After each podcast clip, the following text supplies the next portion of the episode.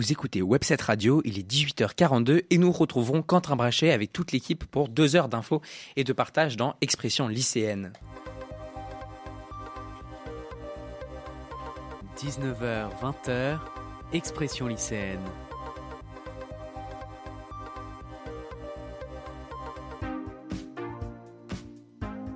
Avec Quentin Brachet sur Webset Radio.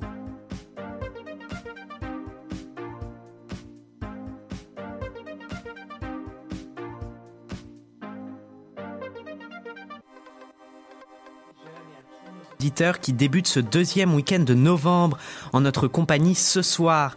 Avec toute l'équipe, nous aurons une nouvelle fois à cœur de tenter de parler pour vous les lycéens et de vous proposer une vision lycéenne de notre société. Et ce soir, nous allons justement parler d'un phénomène inquiétant qui touche près de 500 000 Français dont 1 sur 5 seraient des mineurs. Thierry Casasnovas, les témoins de Jéhovah ou encore les écoles Stener sont peut-être des noms inconnus à votre vocabulaire et pourtant chaque année, ils emmènent dans leur filet des milliers de victimes innocentes, faisant preuve ainsi de dérives sectaires.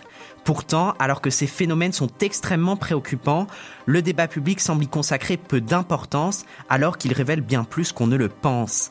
Laissés pour compte, abandonnés de la République, bourgeois catholiques, tous les types de catégories sociales sont concernés et peuvent être impactés par ces pratiques dangereuses qui peuvent détruire en quelques années des individus fragiles et mener à des dépressions tragiques. Comment définir une dérive sectaire? Peut-on encore parler de secte Quels en sont les grands exemples aujourd'hui en 2021 Que révèlent ces dérives sectaires des faiblesses de notre société? La République peut-elle efficacement lutter contre celles-ci Voici un grand nombre de questions que nous tenterons d'élucider ce soir dans la première heure de notre émission. L'actualité, c'est aussi le rapport Sauvé, dénonçant la pédophilie dans l'Église catholique et des institutions religieuses parfois remises en cause. D'ailleurs, ce thème va de pair avec notre sujet de ce soir, puisque certaines dérives sectaires comportent une dimension mystique basée sur la religion. Quel est l'état de nos religions en France actuellement? Comment peut-on éviter qu'elles ne soient dévoyées par des pratiques sectaires? Nous étudierons notamment le phénomène des thérapies de conversion et tout cela, ce sera dans notre grand débat à 19h37. Pour aborder tous ces sujets, nous recevrons dans quelques instants en plateau les deux auteurs d'un livre événement, Le Nouveau Péril Sectaire, publié chez Robert Laffont. Jean-Louis Adenor et Timothée de Roglaudre sont avec nous jusqu'à 20h. Ils ont également écrit Dieu t'est amour chez Flammarion, dont nous parlerons ce soir. Le grand entretien d'expression lycéenne est ainsi à retrouver dès 19h. Et puis dans la deuxième partie de notre émission, je vous propose de lancer une nouvelle partie, le grand entretien présidentiel. Durant cette campagne qui s'annonce, nous avons décidé de mettre de côté notre parti MAG pour donner la parole à ceux qui font l'actualité politique ce soir pour notre première grande interview de 35 minutes où nous aborderons la dynamique d'Éric Zemmour mais aussi les idées pour la France prônées par l'éditorialiste qui laisse planer le doute sur sa potentielle candidature à la présidentielle. Nous recevrons dès 20h10 Vendry de Guerpel, président de Génération Zemmour des Yvelines. Nous clôturons enfin cette émission par une touche culturelle pour le quart d'heure culture à 20h50. Vous l'avez compris, nous vous proposons un nouveau format avec deux heures complètes d'actualité pour porter le débat politique auprès de notre génération. N'hésitez pas à réagir tout au long de cette émission sur notre Facebook Live et à vous abonner à notre compte Instagram expression lycéenne. Je salue désormais les chroniqueurs d'expression lycéenne qui seront à mes côtés pour deux heures d'infos et de débats. Et d'abord Flavie, bonsoir Flavie. Bonsoir. Bonsoir également à Alexis. Bonsoir Quentin. Et Gaspard sera, comme vous en avez l'habitude, maintenant notre régisseur tout au long de cette saison. Bonsoir Gaspard. Bonsoir Quentin, bonsoir à toutes et à tous. Et Alexandre sera également avec nous dans quelques instants en plateau. Il est 18h48 sur Webset Radio. Pour l'heure, découvrons notre grand journal et il est présenté ce soir par Flavie.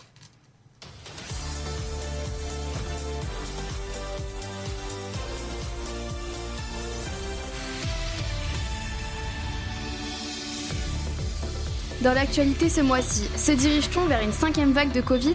Le doute plane, les chiffres partent à la hausse et Emmanuel Macron s'est d'ailleurs exprimé. C'est d'ailleurs exprimé à ce sujet euh, mardi soir. On revient sur la crise sanitaire dès le début de ce journal. Nous parlerons aussi du prix à la pompe et de l'énergie dangereusement haut. Quel impact sur le pouvoir d'achat des Français Les réponses dans ce journal. Et puis nous reviendrons évidemment sur l'actualité internationale avec le coup d'État au Soudan et la COP26 à la fin de ce journal. Au programme de la prochaine heure, à 19h, je reçois Jean-Louis Adenor et Timothée de Roglaudre pour parler de leur livre Le Nouveau Péril Sectaire. À 19h25, l'humeur reviendra sur le premier débat des Républicains et à 19h57, Flavie nous dressera le portrait de Mark Zuckerberg. Quant à Gaspard, il reviendra dans Political Power sur le G20 qui s'est tenu il y a quelques jours à Rome, ainsi que l'état de la gauche à l'approche de 2022. Et puis à 20h10, nous recevons Vendry de Gerpel, président de Génération Zemmour dans les Yvelines, pour inaugurer notre grand entretien présidentiel. La vision d'Éric Zemmour pour la France et l'engouement qu'il suscite, on en parle évidemment avec lui, n'hésitez pas à réagir sur notre direct.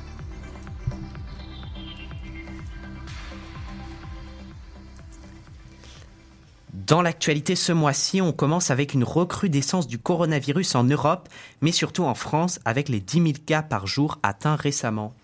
Alors que les autorités parlent d'une cinquième vague, notre président Emmanuel Macron a fait une allocution ce mardi 9 novembre entre troisième dose et retour du nucléaire.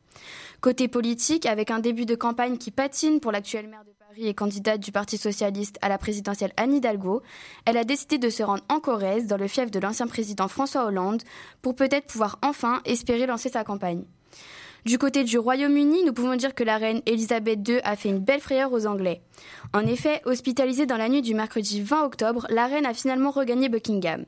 Cependant, suivant l'avis de ses médecins, Elisabeth II n'était finalement pas présente lors de la COP26 qui s'est déroulée à Glasgow, en Écosse, bien qu'elle se soit tout de même entretenue avec les dirigeants internationaux par visioconférence. Finalement, le G20 s'est tenu à Rome le 30 octobre et nous a malheureusement laissé sur notre faim. Dans un communiqué, Global Citizen a d'ailleurs déclaré C'était le moment. C'était le moment pour le G20 d'agir avec la responsabilité qu'il porte en tant qu'économie les plus riches de la planète, à la fois pour mettre fin à la pandémie et pour freiner le changement climatique. Avant d'ajouter, mais le G20 a laissé tomber le monde entier. Durant ce sommet important, différents thèmes ont été abordés, tels que la santé mondiale, la famine ou encore le climat. Avec une ignorance de l'urgence dans laquelle nous nous trouvons concernant le changement climatique et une équité vaccinale mondiale annoncée sans de réelles mesures précises, le sommet du G20 est loin d'avoir fait l'unanimité. En effet, alors que le G20 s'est fixé pour objectif de vacciner au moins 40% de la population de chaque pays d'ici à la fin de l'année, il n'existe aucun plan pour y parvenir, et ce, après 18 mois de pandémie et alors que les pays pauvres ont un taux de vaccination inférieur à 5%. Pour finir, le G20 pourrait se trouver être le lieu de possible réconciliation entre la France et les États-Unis suite à la crise des sous-marins. Effectivement, suite à une entrevue entre les deux chefs d'État, Biden a affirmé Ce que nous avons fait était maladroit et n'a pas été fait avec beaucoup d'élégance. Emmanuel Macron a finalement mis un point final au débat en déclarant La confiance, c'est comme l'amour, les déclarations, c'est bien, les preuves, c'est mieux. Nous avons clarifié ce que nous avions à clarifier. Des réconciliations donc quelque peu glaciales peut être réchauffées à l'avenir avec un partenariat bilatéral sur l'énergie propre entre les deux puissances annoncé à la fin du sommet mondial. En tout cas, je constate une avancée ce soir, c'est que notre émission se fait en présence pour la première fois d'un public en studio et c'est vraiment une grande joie pour nous. Alors toujours dans ce thème, les vacances d'hiver arrivent, toujours sur fond de crise sanitaire. Notre correspondance à Briançon va nous en parler. Faudra-t-il porter le masque dans les stations et comment passer des belles vacances tout en respectant les gestes barrières? On écoute tout ça. Bonjour à tous.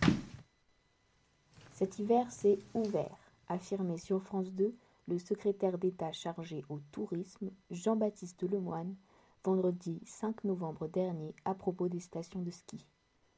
La formule est confirmée le lendemain, samedi 6 novembre, lors d'un déplacement du Premier ministre Jean Castex en Haute-Savoie, où il se rendait pour assister au congrès de l'Association des maires de Haute-Savoie.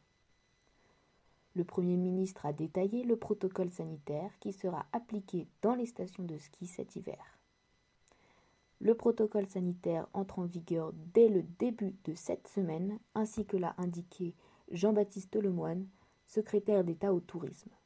En effet, si la plupart des stations ouvriront début décembre, d'autres ouvrent déjà leurs pistes. En Savoie, Tignes a ouvert l'accès à son glacier pour les amateurs de glisse depuis le 16 octobre. Jean Castex assure que ce protocole est destiné à garantir, je cite, la tenue d'une saison digne pour les stations de ski. On se souvient que l'année dernière, les stations avaient été contraintes de fermer à cause de l'épidémie de Covid-19. Alors, quelles sont les différentes mesures sanitaires annoncées? D'abord, le port du masque est obligatoire dans les télécabines, dans les files d'attente des remontées mécaniques et dans les lieux de brassage. Par ailleurs, une distanciation est imposée dans les files d'attente et des contrôles peuvent être effectués. Et quant au pass sanitaire, il n'est pas demandé à moins que le taux d'incidence nationale ne dépasse les 200 cas pour 100 000 habitants. Le gouvernement invite d'ores et déjà les Français à réserver leurs vacances en station avant qu'il n'y ait plus de place, et les acteurs de la montagne se disent quant à eux soulagés, heureux de pouvoir de nouveau accueillir du public et travailler dans les meilleures conditions. Ce sont des conditions claires qui permettent d'anticiper les futures vacances à la montagne.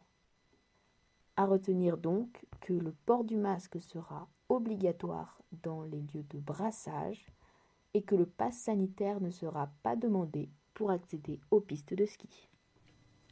Zélie nous parle maintenant de la hausse du prix de l'énergie en France. On l'écoute et on revient juste après.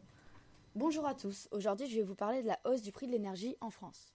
Donc en septembre dernier, comme vous le savez peut-être, la Commission de régulation de l'énergie, donc la CRE, a annoncé une augmentation de près de 12,6% du prix du gaz à partir du 1er octobre et donc une hausse du prix de l'électricité.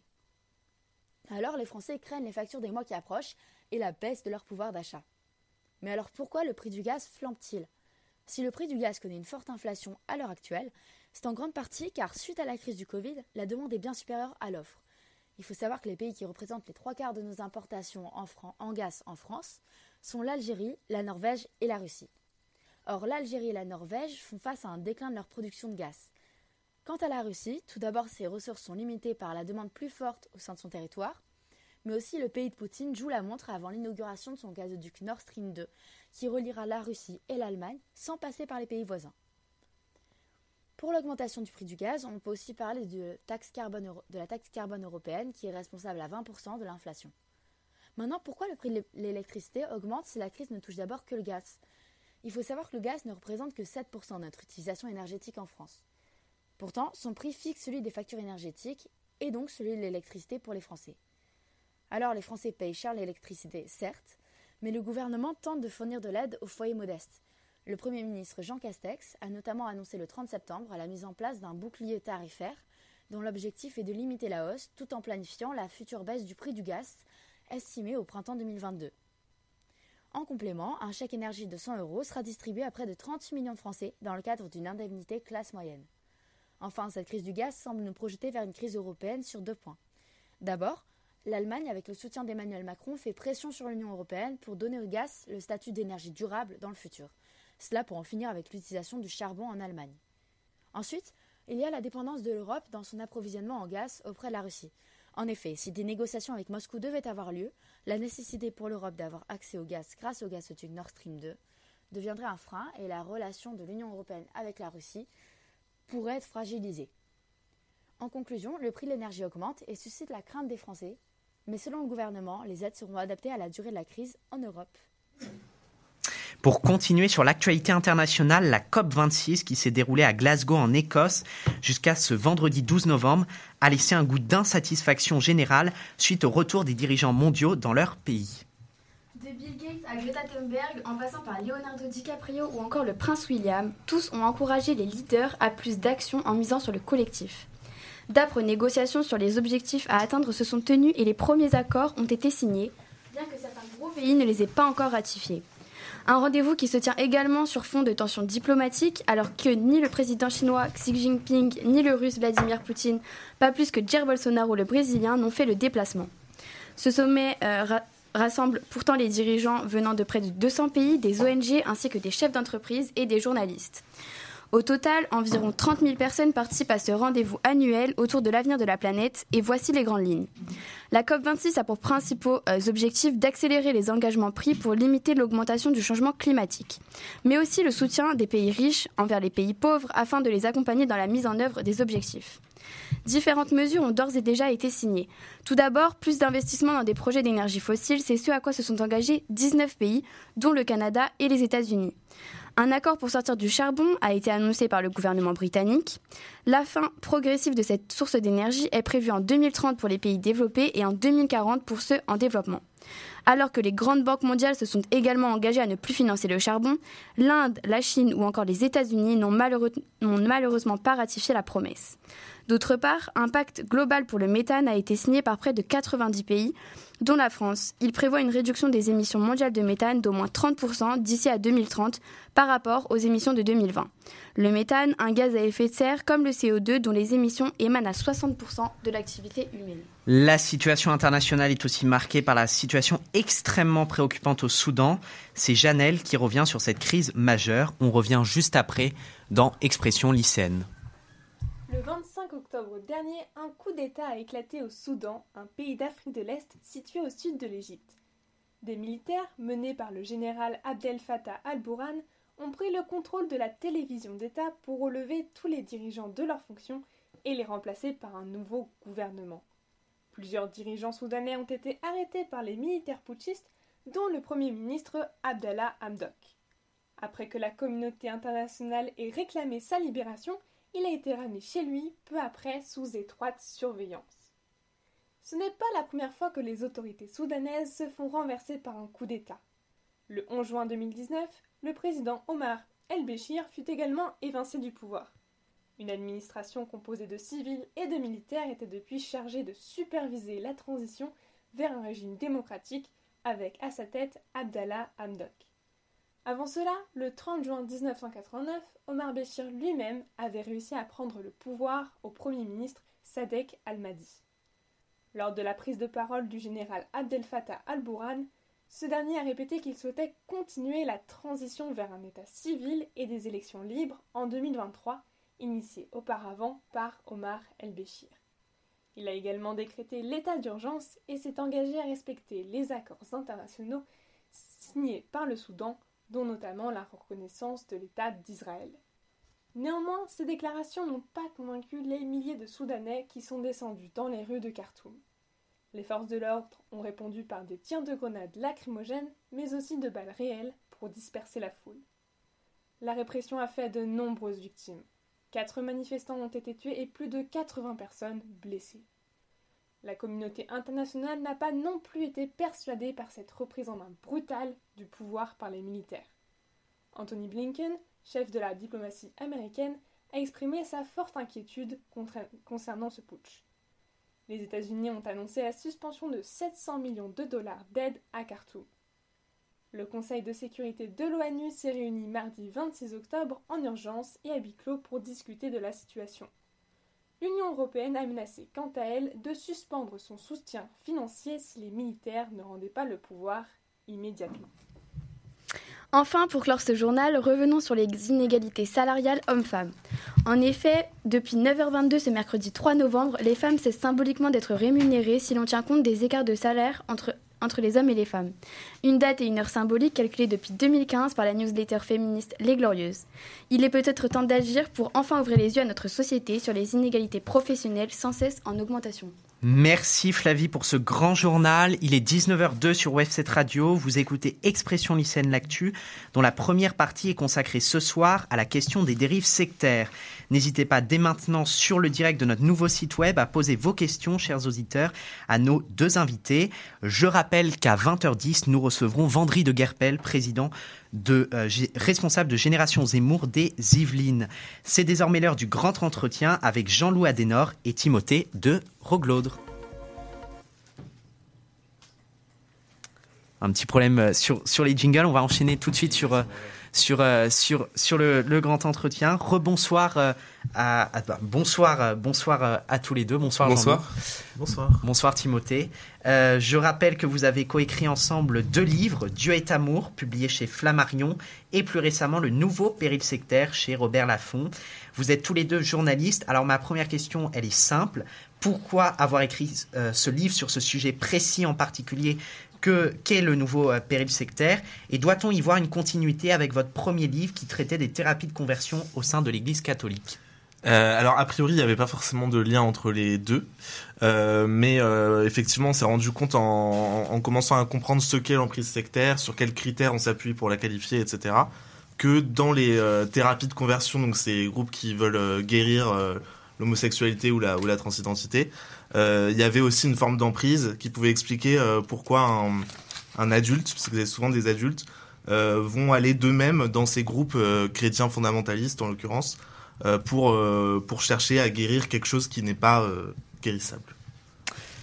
Alors, euh, non, bah, mon, mon, confrère dit euh, tout très bien comme d'habitude.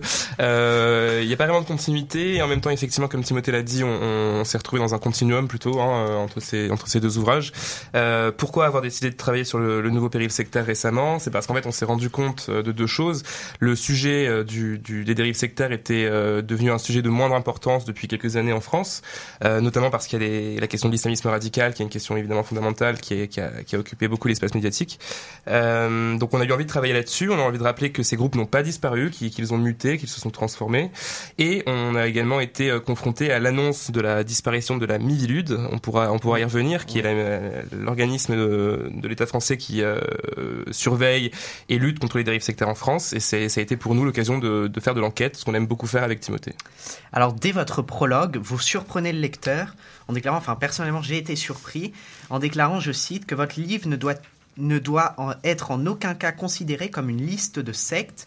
Pourquoi la remise en cause de ce terme et en quoi n'est-il plus adapté aujourd'hui aux phénomènes que nous connaissons? Oui, bah, notre premier chapitre s'appelle même Les sectes n'existent pas, donc il y a un petit, euh, un petit peu de provoque dedans, mais en fait, ce qu'on voulait vraiment faire passer comme message dans, dans l'opinion, en fait, dans une opinion qui s'est qui s'est euh, peu à peu euh, désintéressé du sujet des, des dérives sectaires, c'est qu'on a vraiment changé d'approche politique entre les années 90 et le début des années 2000. Euh, c'est-à-dire les années 90, c'était euh, le début de la prise de conscience politique du phénomène sectaire, euh, avec notamment les, les pseudo-suicides collectifs de, de l'ordre du temple solaire qui avaient beaucoup marqué les esprits. et donc les parlementaires avaient, avaient publié deux rapports avec une liste de, de sectes qui avaient été beaucoup critiquées, comparées parfois à l'index de l'Inquisition du, du Vatican. Euh, et qui en fait avait euh, plusieurs inconvénients, notamment le fait de euh, de, de, donner à, ceux qui étaient dans la, liste une arme pour se victimiser et à l'inverse permettre à ceux qui n'y étaient pas de se blanchir. Et donc à partir de au, début des années 2000, euh, l'État français est passé d'une approche de groupe à une, approche comportementale. Concrètement, ça veut dire que au lieu de chercher à définir ce qu'est ou non une secte, on va chercher à définir euh, les comportements nuisibles euh, à l'individu, euh, à son intégrité psychique et physique, etc. Alors, dans, dans l'imaginaire collectif, les dérives sectaires se centrent autour d'un gourou, de grands noms restent ainsi dans les mémoires, comme euh, Gilbert Bourdin, fondateur de l'Omisme, qui prône la réunion de toutes les religions et constructeur d'un monastère géant à Castellane, dans les Alpes de Haute-Provence. Est-ce qu'on en a fini définitivement avec cette figure du gourou C'est un peu ce que vous avez commencé à nous dire. Et l'influence prégnante d'un individu n'est-elle pas une des conditions pour que la pratique sectaire existe? Alors, une des conditions, non. Euh, c'est quelque chose qu'on documente dans notre dans notre ouvrage. Est-ce que la figure du gourou a disparu? Je pense que c'est pas possible d'affirmer ça. Euh, ce qu'on montre avec Timothée dans dans, le nouveau péril sectaire, c'est qu'il y, a plusieurs phénomènes qui ont, qui ont fait muter euh, le, phénomène sectaire en France. Il y a ce qu'on appelle une archipélisation, donc c'est des groupes qui vont euh, euh, être, disons, moins verticaux, moins structurés, qui vont se diffuser plus par les réseaux sociaux, par le numérique, etc. qui parfois n'ont pas de gourou ou en tout cas pas de gourou identifié, mais on a toujours la subsistance de certaines figures. Je pense notamment à Thierry Casasnovas, on en parlera, que, ouais, que vous connaissez peut-être, qui est un, on, l'appelle l'apôtre du crudivorisme dans, dans le livre. Euh, qui est un, une personne qui prône une, alimentation euh, à base de, crus, donc de légumes et de fruits crus, et qui a, un, disons, un impact assez important sur sa communauté. Alors justement, euh, concernant Thierry Casasnovas, vous évoquez l'ubérisation des pratiques sectaires, je vous cite. par exemple, Thierry Casasnovas, hein, l'apôtre du crudivorisme, qui prétendait guérir des maladies à coups de jus miraculeux, a développé, hein, donc comme, comme vous le disiez il y a quelques instants, son idéologie grâce à de nombreuses vidéos et à une campagne importante sur Internet. Alors en quoi, dans ce cas, les réseaux sociaux et nos nouveaux moyens de communiquer peuvent-ils influencer la mutation et la prolifération des dérives sectaires et quels moyens peut-on mettre en place pour mmh. l'éviter? Beaucoup de questions cette question. Euh, alors, par où je prends comment ça, comment ça a muté? Alors, il y a, y a, quelque chose qu'on n'avait pas prévu avec Timothée quand on a commencé à travailler, c'est évidemment euh, l'éruption de la crise du Covid. Euh, nous, on a commencé à travailler euh, sur ce, sur ce projet euh, fin 2019, euh, à un moment où on se doutait pas qu'on se retrouverait en pleine crise sanitaire quelques semaines plus tard, c'est le fameux monde d'avant. et on s'est rendu compte pendant notre travail sur, sur les dérives sectaires qu'en fait, la crise sanitaire avait un, un impact clair sur le phénomène sectaire. Timothée a une super phrase pour dire ça. Aide-moi. la crise sanitaire ah épouse parfaitement les contours. Les, caractéristiques du, du, phénomène sectaire, puisque effectivement, Jean-Loup parlait de la de l'archipélisation euh, et en fait, nous, on parle aussi d'une ubérisation du phénomène, c'est-à-dire euh, le, recours croissant aux réseaux sociaux euh, pour recruter en fait dans les dans les communautés et, et, surtout la mise en réseau de différents mouvements euh, donc qui s'est notamment vu avec Thierry Casasnovas qui, qui, qui, a, qui a euh, organisé des lives avec euh, d'autres figures. Jean-Jacques Crèvecoeur notamment, Christian Talchaler aussi. leur communauté fusionne ou en tout cas converge, comme, comme le dit Timothée. Donc ça leur permet à eux d'avoir plus de, très trivialement plus d'abonnés. Le SEC 2.0 quoi. Exactement, exactement. par ailleurs, ce, ce, cette crise du Covid et puis, et puis le, le, le numérique en général a eu aussi un impact sur des groupes plus traditionnels. Je pense aux témoins de Jéhovah, où on a eu des témoignages qui nous ont expliqué que les, que les personnes qui sont... Euh, en fait, on aurait pu croire que la crise sanitaire allait permettre à certaines personnes de sortir de ces groupes. Parce qu'ils ne vont plus euh, dans leurs assemblées, ils, ils se retrouvent chez eux. On aurait pu imaginer que ça aurait été une possibilité pour eux de retrouver une certaine liberté. En réalité, pas du tout, ou en tout cas pas, aussi, pas autant qu'on aurait pu l'imaginer, parce qu'on s'est rendu compte que les personnes qui étaient isolées, on a tous vécu le confinement. On sait tous ce que c'est de rester chez soi pendant 53 jours, euh, je pense au premier confinement, qui moi m'a personnellement beaucoup marqué. Euh, et, euh, et, ces personnes-là qui étaient sous influence, en fait, se retrouvaient euh, seules chez elles avec l'influence du groupe qui était par des réunions Zoom. et ça représentait un lien social indispensable dans ces, dans ces moments-là. Et en fait, pour certains, l'emprise s'est accrue du fait du confinement et du fait de la crise sanitaire. Justement, on a l'impression, dans l'ensemble des dérives sectaires que vous citez, qu'elles ont en commun leur discours émancipateur qu'elles semblent prôner, comme dans le cas de la convergence euh, sectaire liée aux, antivax. Il y a cette idée de s'émanciper euh, de, l'État. Euh, peut-on dire que les mouvements sectaires ont pour objectif de se poser contre l'État central et donc en prétendu défenseur des libertés Ah, c'est une super question, euh, décidément. Euh, en fait, on se rend compte d'une chose, c'est intéressant. Alors ça, on, le traite dans le livre, mais on s'en est surtout rendu compte aussi euh, parce qu'il s'est en train de se passer ces, ces derniers temps. On a vu, euh, on a vu notamment le fameux coup d'État de, de, de, enfin coup d'État avorté ou le projet de coup d'État de Rémi Daillé, où beaucoup de personnes ont parlé de dérive sectaire à ce moment-là en parlant de Rémi Daillé. Donc nous, on n'a aucun élément qui permette d'attester ça, mais je pense que c'est quand même important de signaler que, que ce, ce, sujet a été abordé dans ce cas-là. En fait, euh, la question que tu poses, c'est de savoir est-ce qu'il y a un projet politique derrière, euh, tout groupe à caractère sectaire? Et c'est une question intéressante. Euh, certaines sources, là je discutais encore euh, la semaine dernière avec une source de l'UNATFI qui me disait, mais en fait une, dérive sectaire, un groupe à caractère sectaire a un projet politique. Est-ce que c'est un projet qui est, séparatiste? Est-ce que c'est un projet qui va être de l'ordre du sécessionnisme? Pas toujours. Il y a des groupes qui ont plutôt des, des, techniques d'infiltration, plutôt, je pense à l'anthroposophie notamment, euh, ou à la scientologie aussi qui fait ça. Euh, mais il y a des groupes. Euh, je pense à One Nation. Euh, je pense, je pense à certaines communautés, bah, à Saint-Pédis par exemple, qui effectivement sont plutôt isolationnistes. En tout cas, je vois que mon, mon confrère fait la moue quand je parle, donc. Non, mais c'est c'est sur euh, Saint-Pédis, je suis pas complètement d'accord parce que parce qu'il y a eu euh, il y a eu euh, sous le Front National de Jean-Marie Le Pen, il y a eu il y a eu une influence très forte de donc de ce mouvement catholique intégriste et qui est un petit peu en train de revenir par la porte de d'Éric Zemmour, bizarrement. C'est après, après tout ça. Mais euh, non, euh, effectivement, nous on a, on, on, a, on propose une typologie euh, dans le livre entre mouvement isolationniste et expansionniste, qui est forcément un peu binaire et qui a forcément des limites. Mais en gros, le, le, la caricature de, du mouvement isolationniste, c'est le la communauté de la famille qui est implantée à Paris et qui vit en, en, cercle fermé avec huit patronymes, donc en fait énormément de comment on dit quand ça, ça se reproduit D'endogamie. D'endogamie, oui. Euh, euh, voilà. Donc ça, c'est des, c'est plutôt des mouvements qui vont avoir un, un, un impact sur sur leurs adeptes uniquement. Euh, et à côté, on a des mouvements expansionnistes, enfin que nous on qualifie euh, d'expansionnistes. Donc l'anthroposophie en est un très bon exemple, euh, qui a donné les écoles Steiner, l'agriculture biodynamique, etc. Et qui effectivement a un projet de quelque part de remplacer la société, en fait, de proposer une société alternative et donc forcément elle, elle, elle s'infiltre dans toutes les sphères de la société euh, sous des formes euh, sécularisées, enfin, c'est-à-dire qu'on voit pas forcément l'aspect ésotérique qu'il y a derrière. Et donc, euh, donc voilà, donc il y a une espèce de paradoxe dans le sens où les mouvements à caractère sectaire se construisent à la fois contre l'État et pour le remplacer quelque part.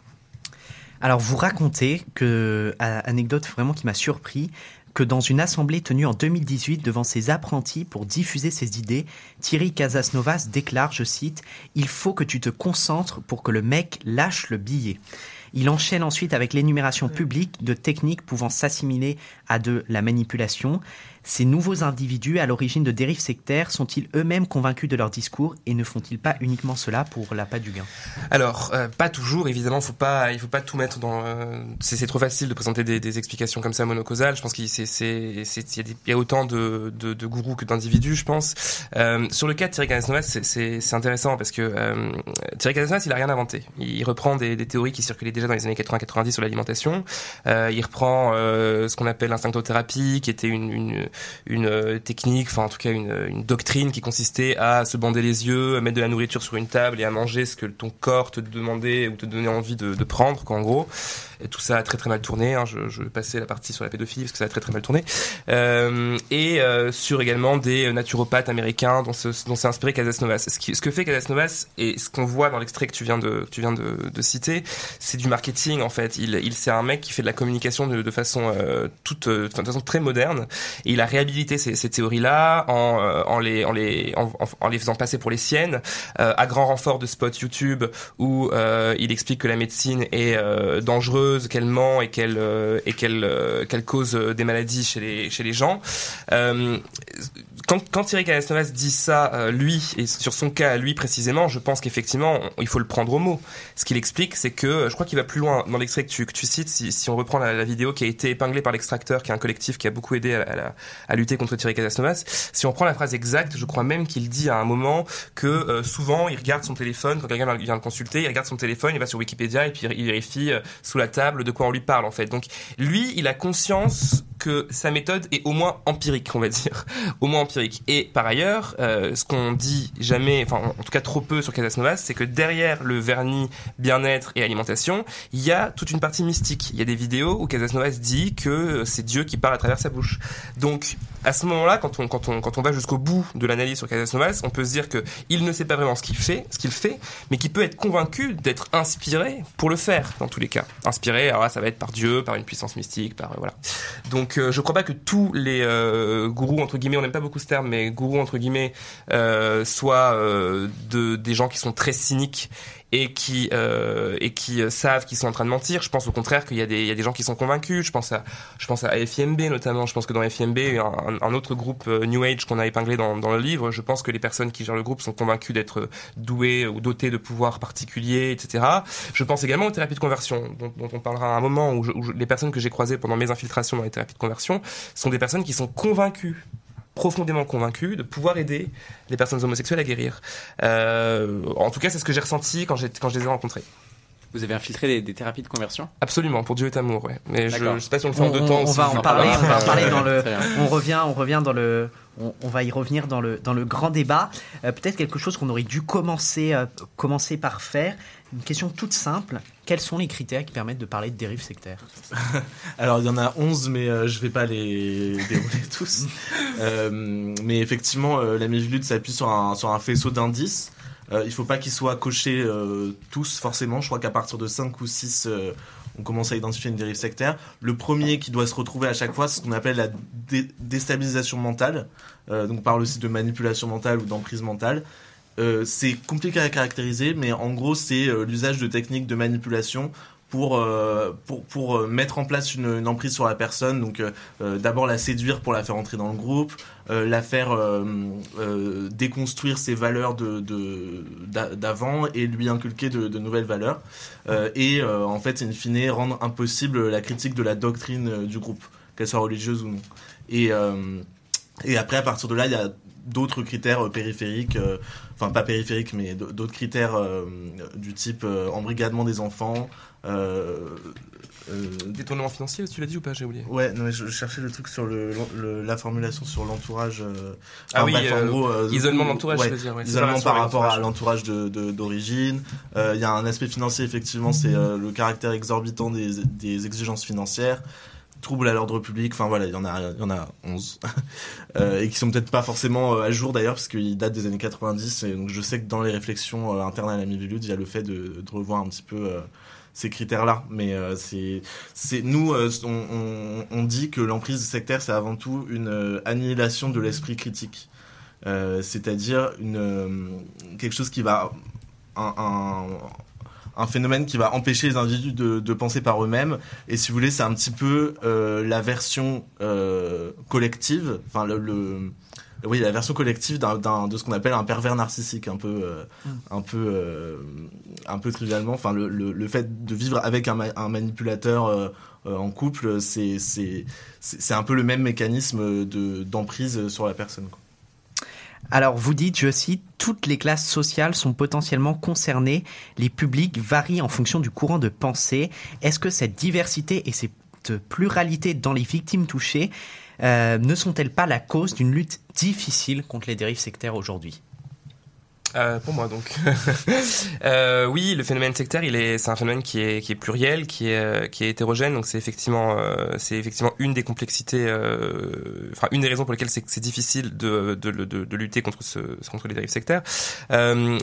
On a dans notre typologie, comme le disait Timothée, celle qu'on a élaborée pour essayer de comprendre comment fonctionnaient les groupes sur lesquels on enquêtait, on s'est rendu compte effectivement que les groupes visent un public particulier en fonction de la doctrine qu'ils qu'ils qu'ils prônent. Alors je pense notamment quand on pense à Casasnovas, pour rester sur lui, on va être sur des gens qui sont plutôt des, des, des urbains, qui, veulent, qui veulent revenir vers euh, un mode de vie plus naturel, des gens qui sont malades, qui ont euh, qui ont des problèmes de santé qui sont parfois lourds, avec des traitements médicamenteux qui euh, qui euh, ne garantissent pas une, euh, une, une guérison. On pense notamment à, ce, ce, garçon dont on parle dans, dans le livre, qui s'est retrouvé à l'hôpital parce qu'il a arrêté son traitement pour le diabète, alors qu'il avait un diabète de type 2, je crois, de tête, de mémoire, pardon. Et, et donc ce garçon se retrouve à l'hôpital parce qu'en fait, ben, être diabétique quand on est jeune, c'est très très compliqué. On peut pas manger n'importe quoi, on peut pas boire, on peut pas faire la fête avec ses copains et on, on prend de l'insuline tout le temps. Et en fait, on a un mec qui nous dit en face que ben lui, il a la solution miracle à ça et que en fait les, les médecins mentent, Big Pharma ment et que en arrêtant son insuline et en suivant euh, le régime Casasnovas, et eh ben euh, il va réussir à il va réussir à guérir. Euh, donc voilà pour vous donner un exemple de public, mais mais on a on a oui effectivement une variété. En fait, c'est ce qu'il faut comprendre et la raison pour laquelle on dit ça, c'est que l'emprise sectaire ne s'exerce pas sur des personnes qui sont des faibles d'esprit. En fait, c'est ça qu'on essaie de dire en disant ça. C'est pas parce qu'on est diplômé de Sciences Po ou je ne sais ou je ne sais quoi que on n'est pas susceptible d'être sous emprise. D'ailleurs, on, documente dans notre livre euh, le cas de notamment Françoise Nissen, euh, ancienne ministre de la Culture, qui euh, a été dans, la, nébuleuse anthroposophe et qui a créé une école Steiner, mais Timothée en parlera beaucoup mieux que moi. Donc c'est pour vous montrer que on est tous susceptibles d'être un jour, oui, d'être un jour pris dans une toile de l'emprise sectaire. Alors que révèlent les pratiques sectaires de l'État de notre République? Quelle fragilité révèlent-elles de notre modèle social? elles sont compliquées vos questions.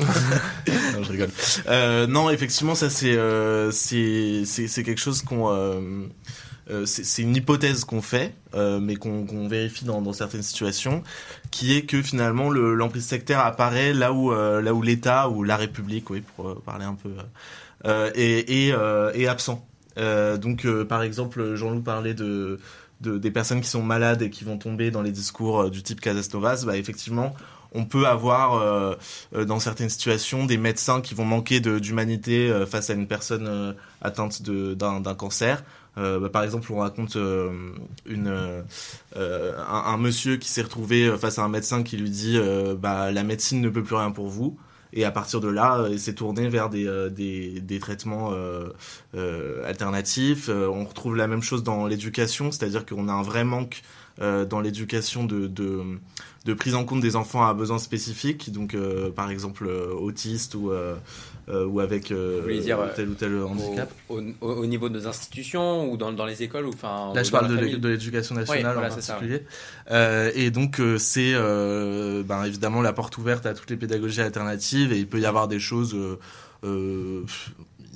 ouais, inoffensives et il peut y avoir aussi des pédagogies alternatives euh, euh, très euh, dangereuses du type Steiner. Alors une des raisons qui vous a donné envie d'écrire ce livre est la menace début 2019 d'une dissolution de la Mivilude, l'instance chargée d'étudier et de lutter contre les pratiques sectaires en France.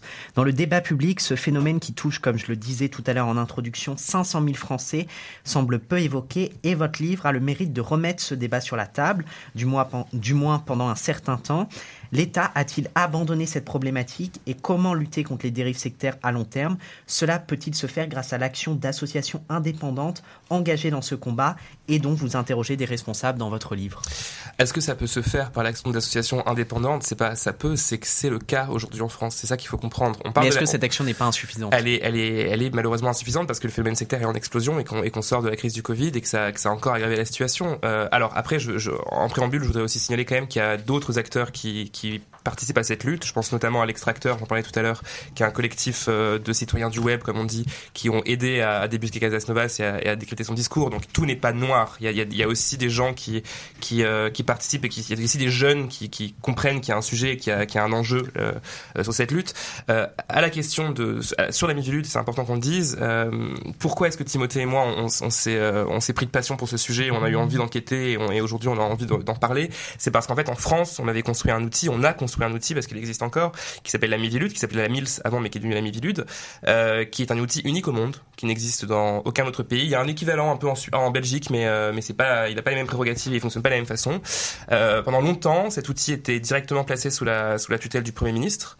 On y mettait un président, donc le président de la Mivilude, je pense à Serge Bisco, Georges Fenech, qui étaient des présidents qui étaient qui avaient des prérogatives assez importantes qui pouvaient intervenir, euh, qui pouvaient organiser des déplacements, faire des auditions, euh, euh, voilà, et, qui produisaient donc le, le travail premier travail de la Mivilude, c'est de produire ce rapport tous les ans où elle alerte sur l'état du risque sectaire en France avec les groupes, les victimes, les stats.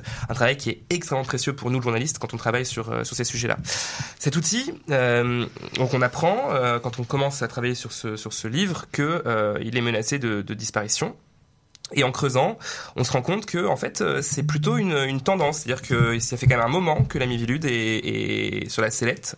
Et en fait avec Timothée, on comprend pourquoi on n'arrive pas à comprendre pourquoi à ce moment-là. On se dit, mais, mais qu'est-ce qui peut pousser euh, les gouvernements successifs, hein, parce que on, je pense à Nicolas Sarkozy comme François Hollande comme Emmanuel Macron, à euh, aller sur ce chemin qui est une importance moindre de la Mivilude jusqu'à une relégation, voire une disparition. Alors y a, y a, on, on, donne plusieurs explications et, euh, et euh, on pourra y revenir, mais euh, c'est la question d'un modèle en fait. On avait un modèle en France de, de, de défense des citoyens, des Français contre les dérives sectaires, un modèle qui a périclité euh, qui est toujours menacé de disparition, plus que jamais, malgré les annonces de la ministre qui sont, euh, qui sont parfois mensongères d'ailleurs.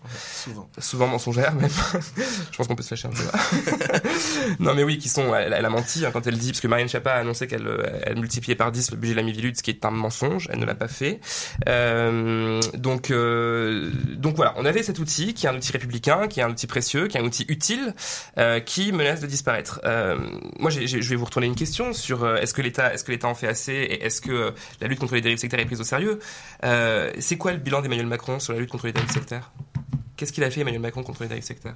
Est-ce que quelqu'un peut me dire une citation, une phrase, quelque chose qu'Emmanuel Macron a prononcé sur les dérives sectaires?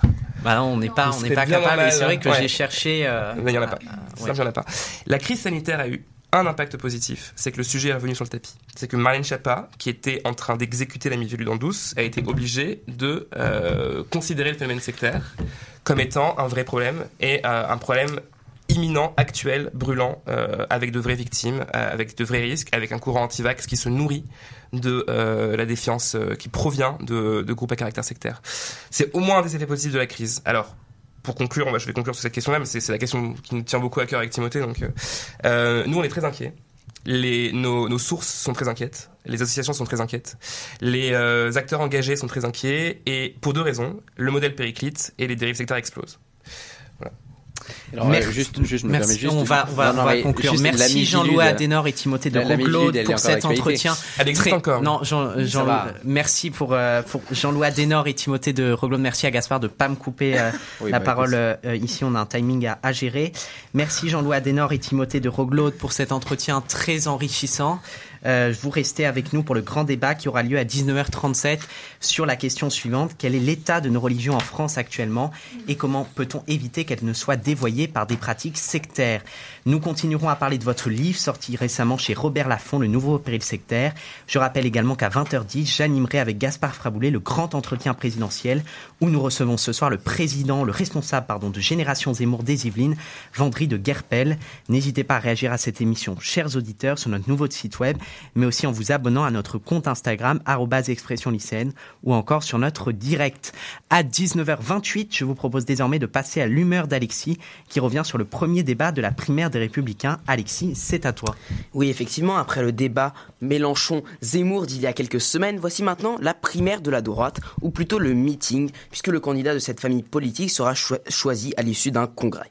Le rapprochement entre la droite et Zemmour a l'air de plus en plus fort et la frontière entre les deux de plus en plus floue, garantie seulement par les mots, mais les idées ont l'air d'être les mêmes. C'est ce qui m'a horrifié quand j'ai écouté, regardé ce débat, c'est qu'on se croyait à un meeting d'Éric Zemmour. Éric Ciotti est même allé plus loin puisqu'il a abattu la frontière des mots, utilisant l'expression de grand remplacement, nous venons, tout droit de l'extrême droite et de Monsieur Zemmour. Ce le, ton est déjà lancé puisque oui. de Gerfel est, déjà dans, Effectivement. dans, le public. À la base, à la base je précise que l'humeur était faite pour un pour euh, donc euh, l'ancien invité donc euh, qui était le, le président, des, jeunes républicains. donc ce meeting, ce débat incarne tout ce qu'on déteste le plus en politique, à savoir que le candidat ne porte pas ses idées, puis se fait élire si le peuple les trouve bonnes, mais il va voir la tendance du moment et rajouter des idées en conséquence dans son programme. Car selon une expression de notre prof de mathématiques, le fait que ah, tous les candidats de droite soient en train de se radicaliser sur les questions migratoires ne, ne sort pas des enfers. Cette tendance a un nom, Éric Zemmour. Et dans ce cas, si quelqu'un partage les idées politiques de cette droite en ce moment, pourquoi alors ne pas voter pour Zemmour, qui lui au moins n'est pas, un opportuniste? Car quoi qu'on en dise, et j'ai des idées très tranchées à ce sujet, lui les porte depuis longtemps. Alors où va la France? Vers une extrémisation telle que M. Zemmour sera élu dans le pays des droits de l'homme? Vous n'y pensez pas. Pourtant, la plus grande démocratie mondiale, des hommes encouragés par le président sortant envahissaient le Congrès. Ne va-t-on pas, Alexis, vers une réélection d'Emmanuel Macron qui semble plus que jamais le seul candidat crédible face aux extrêmes? Et oui, on ne peut s'empêcher de penser, même si on le déteste, qu'est-ce qu'il est doué? La, relance n'était pas de moi. Hein, oui. Euh, donc, euh, avec un avec un mandat plus que contesté, des prises de parole pour se glorifier lui-même, des mouvements sociaux d'une ampleur sans précédent, une utilisation de son image de président pour préparer sa réélection, il serait donc quand même élu. Oui, car il ne bouge pas sa ligne, faute de mieux, tous les Français attachés à une droite ou une gauche modérée, même s'ils détestent Macron, n'auront d'autre choix que de voter pour lui ou alors de voter pour Monsieur Zemmour. Voilà le talent de notre président, à moins qu'il ne perde son pari et que Zemmour soit élu.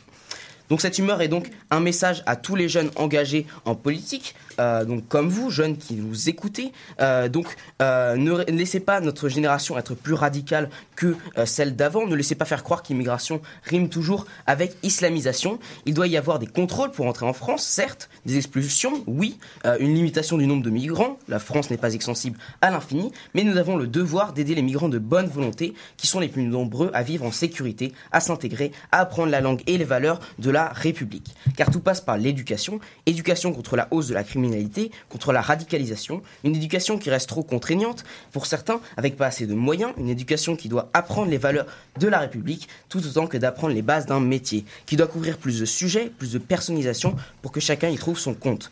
La sécurité et la prospérité passent par le travail et non le repli nationaliste. Sinon, la France va dans le mur. Merci Alexis pour cette euh, humeur. Vendry Gaffel y répondra tout à l'heure, hein, évidemment, je, je, suppose, qui nous permet de nous plonger davantage dans la question des présidents à venir que nous aborderons donc tout à l'heure à 20h10 avec Vendry de Guerpel, responsable de Génération Zemmour des Yvelines. Mais tout de suite, je vous propose de marquer notre première pause musicale avec l'incontournable Stromae de retour avec son nouveau tube sorti après 8 ans d'attente. On écoute Santé. On se retrouve juste après dans Expression lycéenne, l'actu. 19h, 20h. Expression lycéenne. Avec Quentin Brachet sur Webset Radio.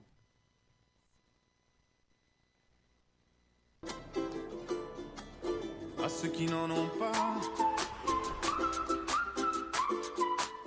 à ceux qui n'en ont pas. Rosa, Rosa, quand on fout le bordel, tu nettoies. Et toi, Albert, quand on trinque, tu ramasses les verres. Céline, Bataire, Toi tu te prends des vestes au vestiaire. Arlette, arrête. Toi la fête, tu la passes aux toilettes. Et si on célébrait ceux qui ne célèbrent pas? Pour une fois, j'aimerais lever mon verre à ceux qui n'en ont pas. À ceux qui n'en ont pas.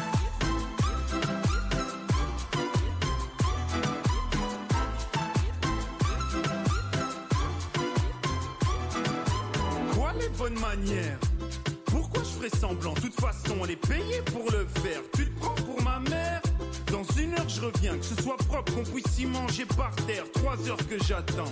Franchement, il est fabrique ou quoi? Heureusement que c'est que de verre. Appelle-moi ton responsable et fais vite. Elle pourrait se finir comme ça, ta carrière. Oui, célébrons ceux qui ne célèbrent pas.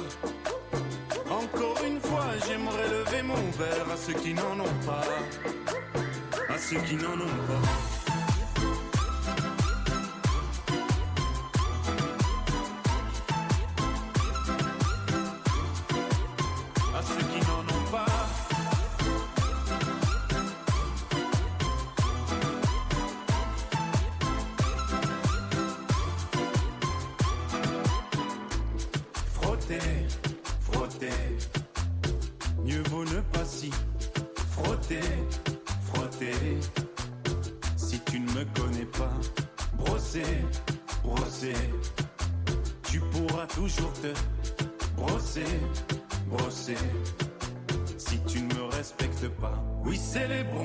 Célèbrent pas. Encore une fois, j'aimerais lever mon verre à ceux qui n'en ont pas. À ceux qui n'en ont pas.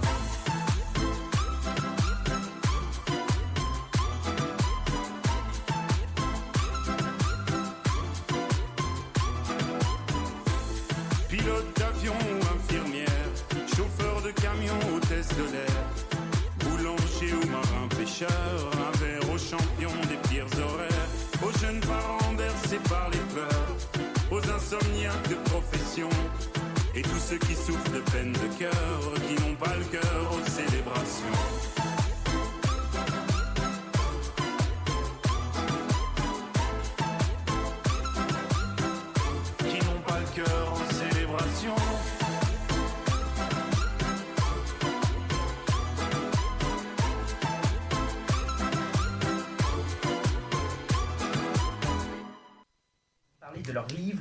Péril sectaire, publié chez Robert Laffont. Continuez, chers auditeurs, à réagir en direct sur notre live et n'hésitez pas à vous Voilà. abonner à notre compte Instagram, arrobase expression lycéenne, et à notre Twitter, arrobase e-lycéenne. À 19h36, c'est l'heure de la chronique qui vous donne la parole, l'actu vue par les lycéens. Alexandre, tu abordes justement le sujet des dérives sectaires liées aux religions pour introduire le sujet de notre, de notre grand débat dans quelques instants où nous nous interrogeons sur la place des religions en France.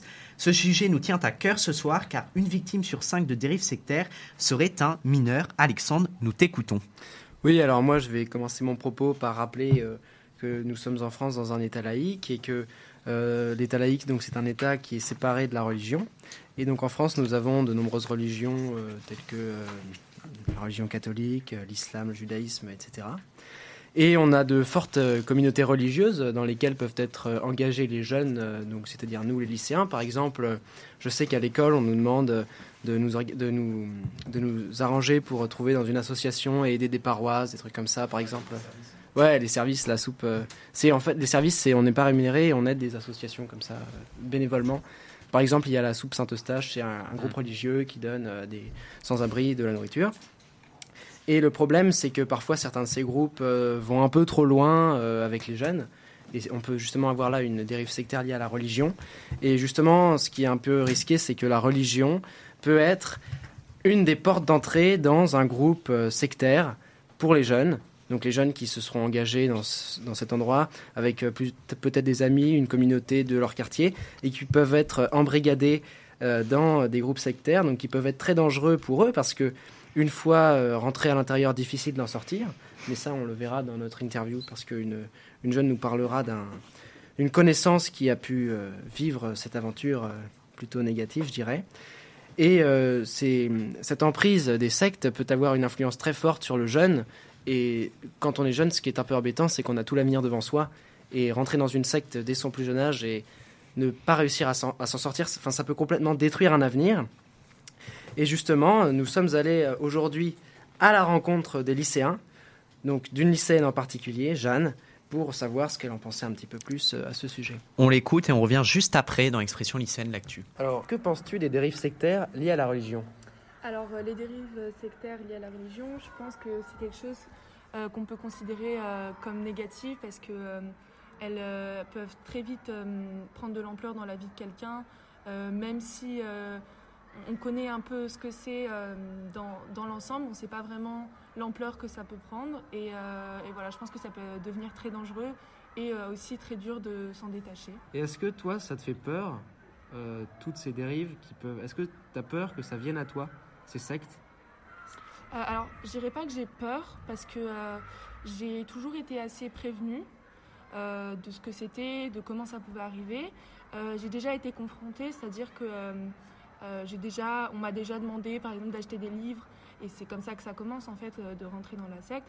Et, et comme heureusement j'ai été prévenue, donc je me suis pas engagée, enfin j'ai jamais été engagée dans quoi que ce soit, mais c'est vrai que j'ai déjà été confrontée à ce genre de choses ou à des gens qui m'ont parlé et qui en fait on parle euh, de façon très euh, distincte et on ne se rend pas compte vraiment de ce que c'est.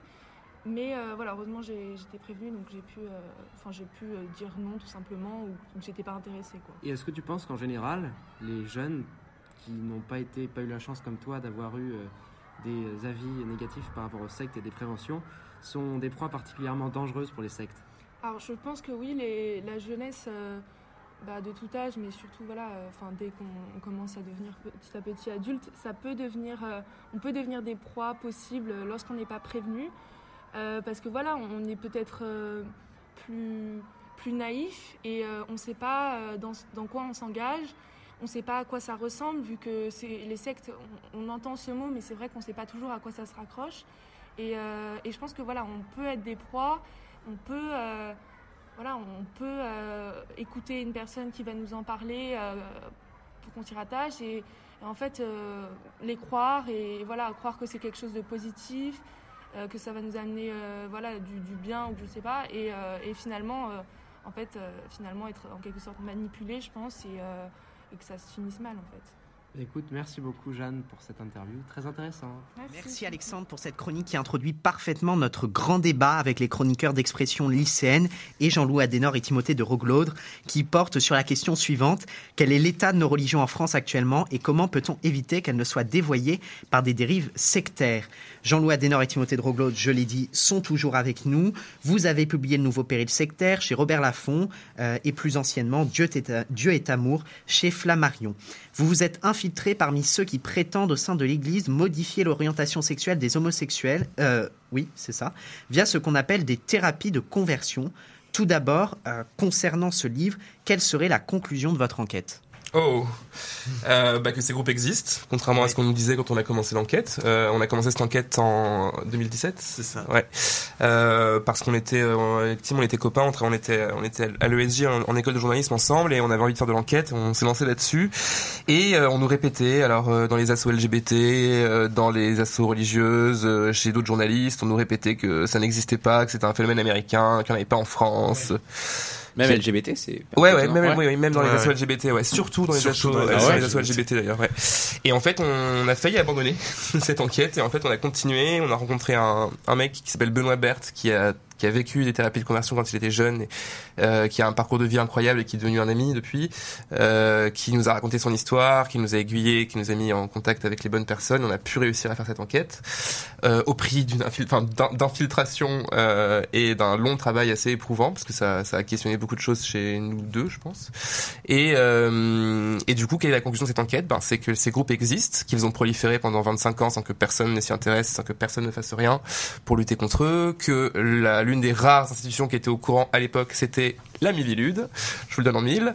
Euh, euh, voilà, donc ces groupes existent, ils prolifèrent. Aujourd'hui, euh, il y a quelques semaines de ça, euh, il y a l'Assemblée nationale qui a voté à l'unanimité, moins deux abstentions, euh, trois abstentions, pardon, un texte visant à interdire ces pratiques, qui n'a été voté qu'en première lecture, qui devrait suivre le parcours législatif pour aller jusqu'au Sénat, puis on verra comment ça se passera par la suite. bon, on a, on a bon espoir que ce soit. Juste, vous pensez que c'est possible qu'il y ait un recours au Conseil constitutionnel pour ce genre de choses-là ou tout est possible Un recours pour, pour, pour l'empêcher? Oui, sur ce, sur, ce, sur ce projet de loi qu'on. Bah non, puisque. Enfin. Bah, je pense qu'il pourrait tenter. Sur, sur, sur, quoi est-ce qu'il pourrait tenter sur, euh, Mais en fait, qui oserait? Enfin, je veux dire, c'est. C'est ça. C'est un, un, très bon, c'est un très très bon argument. C'est qui oserait? En fait, on a, on, à la fois, on a été horrifié de découvrir que ces groupes existaient en France et qu'ils proliféraient, et euh, on a été très marqué par les infiltrations. Autant, euh, on a été assez rassuré quand on a vu la réaction du, des pouvoirs publics et de l'opinion publique. Mais même du Rassemblement national. Jusqu'au Rassemblement national, ouais. Jusqu'au Rassemblement les, national. Les, quelques réticences qui ont. Euh, euh, qui ont surgi au Parlement, c'était vraiment dans une petite frange de la droite conservatrice, ouais. euh, type euh, comment il s'appelle déjà? J'ai oublié. Mmh. type bon, il y a un député dont je me souviens plus ah oui, le qui du nom. ouais. Et et, tous, et Emmanuel Ménard, la mmh. femme de Robert Ménard, le maire de Béziers qui est une grande amie de l'ancien euh, recteur de, la, de l'Opus Dei et qui, euh, qui euh, a mené un combat acharné contre la, le texte. Mais c'est vraiment des, des, ouais, des, des cas isolés. Ouais. Alors, je vous, je vous propose d'entrer dans, dans le vif du sujet de ce, de ce grand débat. Euh, les religions ont-elles du... Donc là, je m'adresse à tous les chroniqueurs et aussi à nos deux invités. Les religions ont-elles du mal à s'adapter aujourd'hui à la modernité, aux évolutions de la société? Comment permettre aux religions d'être compatibles aujourd'hui en France avec l'idéal républicain? Ah, parce que la modernité, c'est l'idéal républicain, c'est intéressant. Pour commencer, euh, à la modernité, je je sais pas si les religions ont du mal à s'adapter à la modernité. Je pense que beaucoup de religions se s'adaptent très bien à la modernité. Euh, je pense notamment euh, à la thèse de Florence euh, Bergeau-Blackler qui explique que la, le marché du halal, en fait, c'est rien de plus que la rencontre entre le néolibéralisme et le, et le fondamentalisme islamique. Euh, je pense aux protestants, euh, aux évangéliques qui s'adaptent très bien à la modernité, d'ailleurs. Ah oui, oui. Je sais pas non, si là-dessus, mais... Si, si. Non, bah, ça, dé... enfin, ça dépend ce qu'on appelle la modernité, parce qu'en fait, les religions... En, en, fait, en général, quand on commence une phrase par « les religions sont » ou euh, « l'islam est euh, »,« le catholicisme est euh, on peut être sûr que la suite, ça va être faux, parce que euh, chaque religion euh, recouvre des réalités extrêmement différentes. même au sein de l'Église catholique, qu'on voit de l'extérieur comme une espèce de bloc monolithique, en fait, il y, a des, il y a des tendances différentes, il y a des histoires... Euh, voilà, chaque paroisse a son histoire, chaque, euh, croyant a, son histoire, et on voit bien même euh, avec tout ce qui s'est passé avec la remise du rapport de la CIAZ, la commission indépendante sur le, les, violences sexuelles dans l'Église. on voit qu'il y, a quelque chose qui se réveille parmi les laïcs catholiques, et que même des gens qui étaient étiquetés conservateurs, qui avaient marché avec la manif pour tous, etc., euh, demande justice euh, à l'épiscopat et demande à ce que l'Église change euh, structurellement. Enfin, après, après pour, pour, pour, les extrêmes, ça reste, enfin, ça reste des avancées sur, sur ce genre-là. Mais bon, je pense, par exemple, pour, pour l'Église catholique, au mariage notamment homosexuel, qu'aujourd'hui, en 2021, le, le Vatican réfute toujours, toujours cette idée-là. Oui, mais une majorité des catholiques est pour le mariage des homosexuels, en réalité. Oui, mais alors, alors, alors dans ces cas-là, le Vatican n'écouterait pas ces sujets. Ah bah, ah bah ça, c'est pas, pas, la première fois. oui, c'est pas, ils sont censés. Ces sujets, oui, ces ouailles, enfin, ces adeptes, ces fidèles, je sais pas comment il faut dire. Euh, J'ai peur de dire une bêtise, mais euh, oui. Alors la question du mariage pour tous, c'est intéressante. On, si on peut faire une, une parenthèse là-dessus, euh, la question du mariage pour tous, ça a été un révélateur euh, assez important des fractures au sein même des croyants et au sein même de l'Église catholique, en fait. Ce qui est intéressant, c'est que beaucoup de gens, et notamment de d'athées, dont je fais partie, euh, de personnes qui, qui connaissent assez mal, qui peuvent mal connaître le catholicisme ou qui, ont, qui en ont une image négative, euh, ont vu les catholiques dans la rue. En réalité, euh, pendant la manif pour c'était pas les catholiques dans la rue, c'était euh, c'était un courant euh, du catholicisme, qui est un courant qui est très conservateur, euh, et c'était des euh, groupes politiques qui étaient dans la rue en réalité. donc moi je, sais pour avoir travaillé sur la question quand j'étais à France Info à l'époque que beaucoup de chrétiens, beaucoup de catholiques ne se retrouvaient pas dans la manif pour tous que beaucoup de catholiques ont été euh, ont été dépités, euh, que dans les paroisses, dans certaines paroisses, euh, euh des prêtres euh, ont mis en place des initiatives pour accompagner leurs leurs fidèles homosexuels en, en, leur montrant qu'ils avaient une place dans l'Église. Ouais. donc la doctrine, le, le, le catéchisme du, du, du de l'Église catholique qui consiste à dire que l'homosexualité est intrinsèquement désordonnée, ou le courant conservateur qui consiste à dire que un mariage c'est entre un homme et une femme, en fait ça c'est ça représente qu'une seule partie des catholiques et j'ai la faiblesse de penser que c'est une partie qui va s'amoindrissant. Oh, Alors, Alexandre voulait, voulait intervenir. Moi, je voulais réagir ce que, sur ce que vous avez dit, Jean-Loup. Euh, je suis d'accord avec vous. Je pense que c'est un peu compliqué de qualifier une religion dans sa globalité directement, parce qu'au sein même d'une religion, Rien que, je prends un exemple, vous prenez l'église catholique. Vous allez à Paris dans différentes paroisses, vous allez par exemple, j'en sais rien, moi je vais vous citer une paroisse du 6e, une paroisse du 15e, vous allez voir deux groupes catholiques complètement différents, qui ne croient pas forcément en les mêmes choses, qui n'ont pas forcément les mêmes pratiques. Moi je vois dans ma paroisse à moi, quand j'ai commencé à y aller, c'était des gens plutôt normaux. Au fil des années, il y a des gens plutôt très, très, pas normaux, mais je veux dire, non, excusez-moi, pas, pas extrémistes. Au fil des années, il y a une population très extrémiste qui est arrivée dans le quartier, au point que moi et ma famille, ça nous dégoûtait presque. Des gens euh, très droits, toujours les enfants habillés les uns les, par rapport aux, enfin, tout ce que j'aime pas, très conservateur. Et donc, on a changé de paroisse et on a trouvé une autre paroisse de la même religion avec des gens euh, qui croient en les mêmes choses mais tout à fait différents. Donc je pense que c'est très compliqué de qualifier une religion dans sa globalité parce qu'elle est composée de plein de petits groupes qui forment une religion dans sa globalité. Alors, euh, je vous propose désormais d'évoquer les dérives sectaires au sein euh, des religions. Vous consacrez un chapitre entier dans le nouveau péril sectaire à l'islam radical et vous l'intitulez d'ailleurs Islam radical, une jeunesse sous emprise. Vous décrivez notamment dans les premières pages le parcours de ces femmes brillantes qui se sont converties et ont accompagné leur mari faire le djihad. Peut-on ici parler de dérives sectaires et les pouvoirs publics ne sont-ils pas impuissants dans cette lutte? Et ma question suivante est simple, si on estime que ces femmes sont victimes d'emprise sectaire, selon vous, la France doit-elle les protéger? Alors, je vais répondre à la tout de suite. Oui, la France doit protéger euh, euh, ses citoyens, ses femmes et ses hommes euh, que quand ils sont aux prises avec des dérives sectaires ou du fondamentalisme plusieurs choses. Pour pour ce qui est, là, je vais, je vais, on va peut-être s'éloigner un peu de ce qu'on a écrit dans le dans le, dans le chapitre, dans, dans le chapitre sur l'islam, mais ce qu'on raconte dans ce chapitre, c'est deux choses. On raconte la montée de, de cet islamisme de, de djihadistes, hein, parce que c'est ce dont il est question, c'est des gens qui vont aller faire le djihad, euh, des hommes qui vont aller faire le djihad ensuite euh, en Syrie ou en Irak. Euh, donc c'est un, un, phénomène bien particulier, et c'est on, on, décrit en fait la montée de ce phénomène-là qui est perçu depuis la base, c'est-à-dire par depuis des associations de lutte contre les dérives sectaires qui voient pour la première fois des femmes dont les maris sont partis faire le djihad ou des parents dont la fille porte la burqa et va finir également par partir en Syrie, etc ce qui est intéressant à remarquer dans le témoignage qu'on prend dans ce chapitre, et moi je pense que c'est un point qu'on n'a pas encore abordé et qui est super intéressant, c'est que la personne qui raconte cette histoire, donc je, le fais rapidement, hein, c'est une maman qui me raconte que sa fille euh, a, est, tombée amoureuse de plusieurs personnes qui, euh, sont euh, de plusieurs musulmans et que son dernier, son dernier, son dernier amour est un, est un, islamiste qui prône un islam qui est ultra orthodoxe, qui lui fait porter la burqa et qui finira par partir, euh, par partir en Syrie. Euh, qu'est-ce qu'elle me dit cette maman? Je, me rappelle très bien quand on, quand on commence l'échange qu'on a ensemble, elle me raconte, elle me dit mais vous savez moi, nous on n'est pas religieux. Nous dans la famille, on est voilà, on est vaguement catholique, vaguement chrétien, mais, mais de culture, on n'a pas de religion, on parle pas de religion. On n'est pas, en fait, ils n'étaient pas du tout armés face à ça. Et, je pense que c'est un point qui est important. Je ne vais pas plaidoyer pour dire qu'il faut euh, parler à tous les enfants contre la religion. Je sais pas ce que je suis en train de dire. Ce que je suis en train de dire, c'est que les dérives sectaires et le fondamentalisme prolifèrent sur une, une, méconnaissance des mécanismes qui se mettent en place quand les personnes tombent dans ces, euh, dans ces filets-là. Et que sous couvert de respect de la religion, parce que c'est ce que moi je, vous reprends uniquement ce que le témoignage de cette femme, euh, cette femme plusieurs fois elle me dit, ça c'est hyper marquant, je le raconte dans le chapitre, plusieurs fois elle me dit, mais je suis pas raciste, hein. Elle me dit ça à moi, alors que sa fille a été embrigadée et a fini en Syrie, et elle, sent quand même le besoin de s'excuser en disant qu'elle est pas raciste. Ce qu'elle critique, c'est le fondamentalisme dont sa fille a été victime. Et parce qu'elle a été mal préparée à ça, parce qu'il y a une confusion chez elle entre euh, un islam qui est un islam euh, un islam intégré, un islam qui est pas du tout un islam ultra conservateur, qui est pas du tout un islam fondamentaliste, et une pratique ultra orthodoxe et fondamentaliste, parce qu'il y a une confusion entre les deux, elle n'arrive pas à s'alarmer, ou en tout cas elle n'arrive pas à réagir au bon moment. Et puis après, il y a énormément de mécanismes qui rentrent en jeu, il n'y a pas que celui-là. Il y a le fait qu'une dérive sectaire, que ce soit l'islam ou autre chose, en fait, on ne sait pas bien faire on sait pas bien traiter. Nous, on le voit, hein, on le voit avec toutes les victimes qu'on a eues.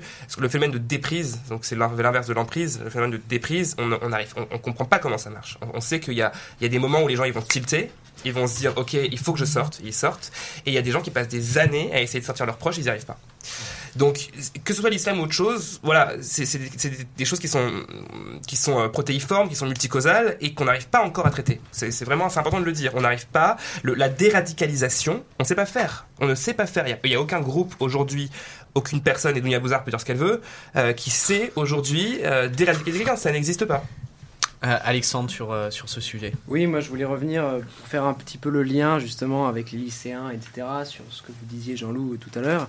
C'est que le risque aussi, c'est que parfois, dans certaines familles plus ou moins fragiles, les enfants n'entretiennent pas forcément de fortes relations avec leurs parents. Hmm. Et c'est ces, je sais pas, ces relations qu'ils peuvent avoir avec leurs amis ou leurs petits copains, on peut dire, ça peut, ça peut être un refuge pour eux, pour ces femmes ou pour ces garçons, et qui va permettre de...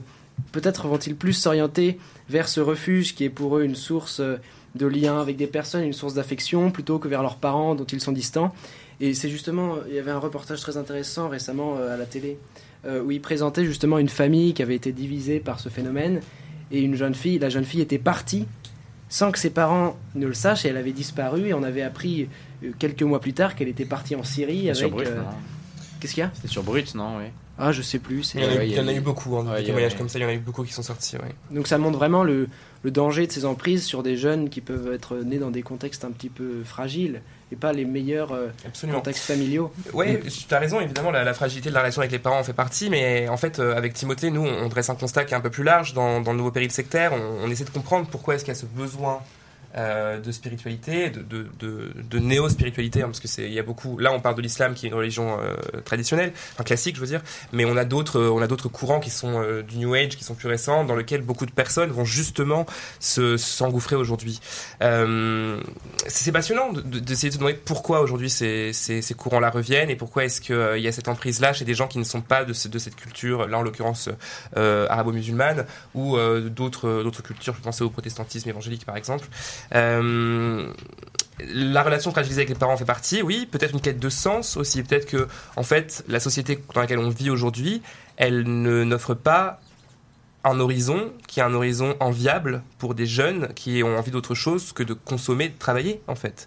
Et, et, et quand t'as pas envie de consommer, de travailler, eh ben, à part faire de l'art, euh, à, part, à part avoir une pratique artistique, euh, bah, en fait, il reste bien souvent la spiritualité. Et pour peu que tu tombes sur la mauvaise personne, euh, le fondamentalisme. Alors c'est pas c'est un, peu notre modèle économique, enfin économique, social et culturel qui est remis en cause du coup. Et républicain aussi. Je pense qu'il faut pas, il faut pas avoir peur de le dire, euh, que l'école donne pour euh, horizon aux enfants là, de pratiquer un métier, c'est problématique aussi, parce que euh, la République, elle est quand même censée nourrir ses citoyens un peu d'autre chose que de simplement devenir des bons petits travailleurs mm. et des bons petits consommateurs. C'est pas simplement, je, je, je, veux pas, pour le coup, moi je suis républicain évidemment, mais je voudrais pas être dans l'angélisme. Je pense qu'il faut pas être dans l'angélisme, et je pense que la République a des questions à se poser là-dessus, sur quel horizon elle donne à ses citoyens. c'est quoi l'horizon enviable pour la nation française en fait? Merci à tous pour cette participation très enrichissante au grand débat. Je remercie tout particulièrement Jean-Louis Adenor et Timothée de Roglaude d'avoir répondu à, nos questions ce soir. Merci à vous. On était très heureux de vous recevoir et on vous souhaite bon courage dans la réalisation de, de, vos, de vos, nouveaux projets. Est-ce qu'il y, a un, y, y a nouveau projet de livre euh, Pour l'instant, on se repose un peu. On va voir. D'accord. Euh, notre prochain invité à 20h10 pour le grand entretien présidentiel sera Vendry de Guerpel, responsable de Génération Zemmour des Yvelines. Continuez, chers auditeurs, à réagir à cette émission sur notre direct diffusé sur notre nouveau site web et n'hésitez pas à nous suivre sur notre compte Instagram expression lycéenne ou sur notre Twitter lycéenne. Tout de suite, Flavie nous propose le portrait du mois et tu as choisi d'aborder le parcours de Mark Zuckerberg, personnalité clivante qui agite l'actualité. Pour ce nouveau portrait du mois, revenons sur le parcours de Mark Zuckerberg, créateur mondialement connu du réseau social Facebook. Génie de l'informatique depuis tout jeune, Mark Zuckerberg crée Facebook alors qu'il est encore en études à l'université d'Harvard. Destiné initialement aux étudiants de l'université, le réseau connaît vite un franc succès, jusqu'à regrouper aujourd'hui près d'1,9 milliard d'utilisateurs. Très vite, Mark Zuckerberg devient le plus jeune milliardaire de la planète et est élu personnalité de l'année et personnalité la plus influente du monde par le magazine Time en 2010. Par la suite, en 2012, l'entreprise Facebook entre en bourse, faisant de Mark Zuckerberg l'un des 20 hommes les plus riches de la planète. Par ailleurs, entre 2012 et 2014, il ne cesse d'acquérir différentes sociétés, telles que Instagram, qui attire un public plus jeune et branché, mais aussi WhatsApp ou encore l'entreprise de réalité virtuelle Oculus VR, qui lui permet qui lui permettent de développer considérablement son influence. Mais alors en quoi Mark Zuckerberg, euh, Zuckerberg pardon, représente-t-il une personnalité controversée? Eh bien pour différentes raisons. En effet, en 2008, il est notamment au cœur d'une grande polémique lorsqu'il est accusé d'avoir volé l'idée même de Facebook auprès d'un étudiant de Harvard. Il est alors contraint de dépenser près de 65 millions de dollars dans une procédure à l'amiable. D'autre part, la politique de Facebook menée par Mark Zuckerberg est également critiquée par de nombreux gouvernements, notamment en ce qui concerne le respect de la vie privée des utilisateurs et la sécurité de la plateforme, permettant à des éditeurs tiers l'utilisation abusive, voire la vente des données personnelles. Facebook a notamment été au cœur euh, de l'affaire Cambridge Analytica. Plus récemment, Mark Zuckerberg a de nouveau marqué l'actualité en renommant son groupe Facebook Meta. Cependant, le nom choisi par Facebook avait déjà été déposé par la start-up MetaPC, spécialisée dans le matériel informatique, en août 2021, soit trois mois avant le géant Facebook.